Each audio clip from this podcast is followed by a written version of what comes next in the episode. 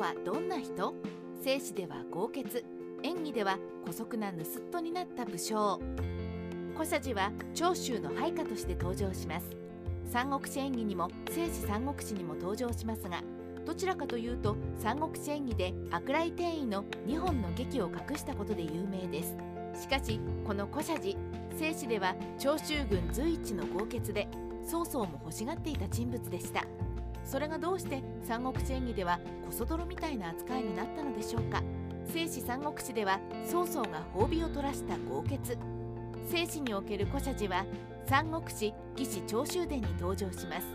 最も登場すると言っても本殿ではなく廃将士が補った不死という書物に出てきます。長州が親しく付き合っている者に古社寺というものあり武勇はその軍に関した。曹操はその行権を愛し自分の手から金を古社寺に与えたが長州はこれを聞くと曹操が左右の者に刺させようとそそのかしていると疑って謀反した。こんなわけで生死における古社寺は長州と親しくその武勇は軍の官ですから抜群だったという意味でしょう。そんなわけで曹操も唾をつけておこうと金を与えています。しかし長州はそれを見てかえって古社寺を疑い殺される前に殺そうと曹操に背いたという説明になっています。もっとも本殿においては長州は曹操が兄である長妻の未亡人を自分のものにしたことに怒り反逆したことになっています。この長妻の未亡人というのが数子ですが生死では死は明らかになっていません。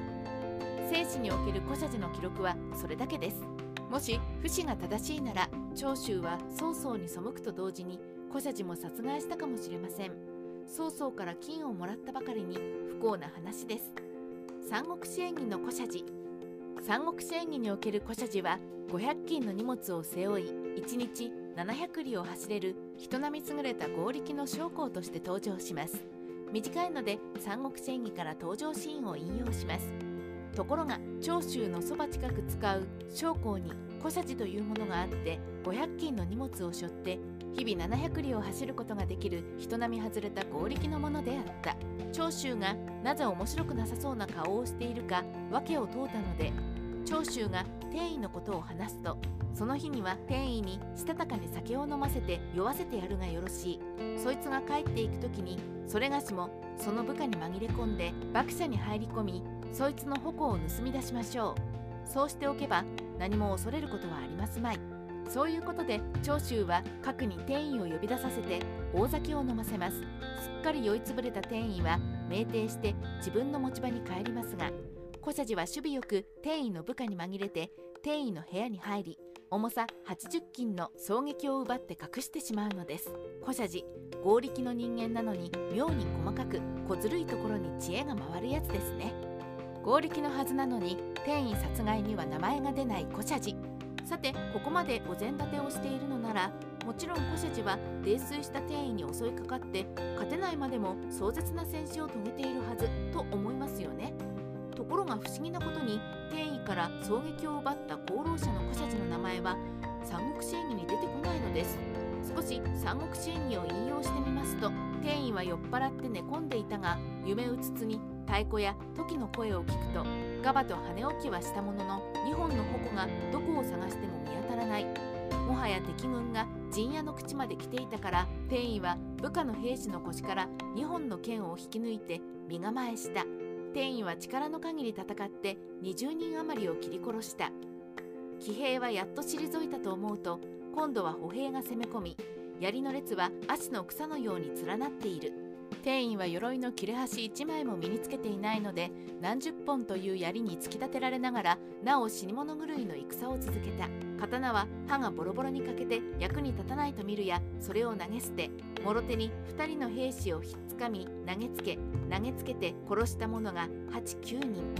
こんな具合で天意は衝撃がないまま部下の剣を使って20人余りを惨殺し刀がボロボロになって使えなくなると今度は何十本の槍を体に受けたままもろ手に2人の兵士を掴んで投げつけて人間に人間をぶつけて殺すこと8名から9名という死に物狂いの戦をしていますが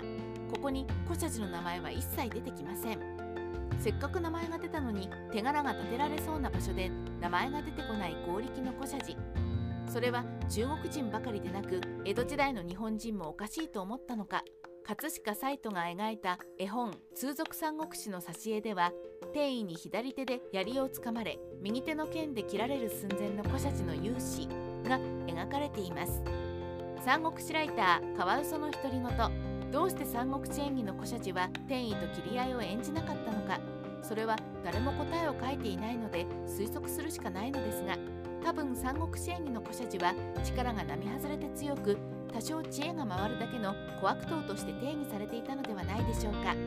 その証拠に古社寺には獲物の描写がなくどんな武器が得意か分かりません。少なくとも三国志演義では戦うキャラは容姿と武器の説明くらいはあるのですが古社寺には500斤の荷物を背負って700両走るというスペックしかないので多分武芸には優れていない設定で天意にぶつけようとも考えなかったのでしょう。正史では別伝とはいえ長州軍随一の武将だったのに少々寂しい扱いですね。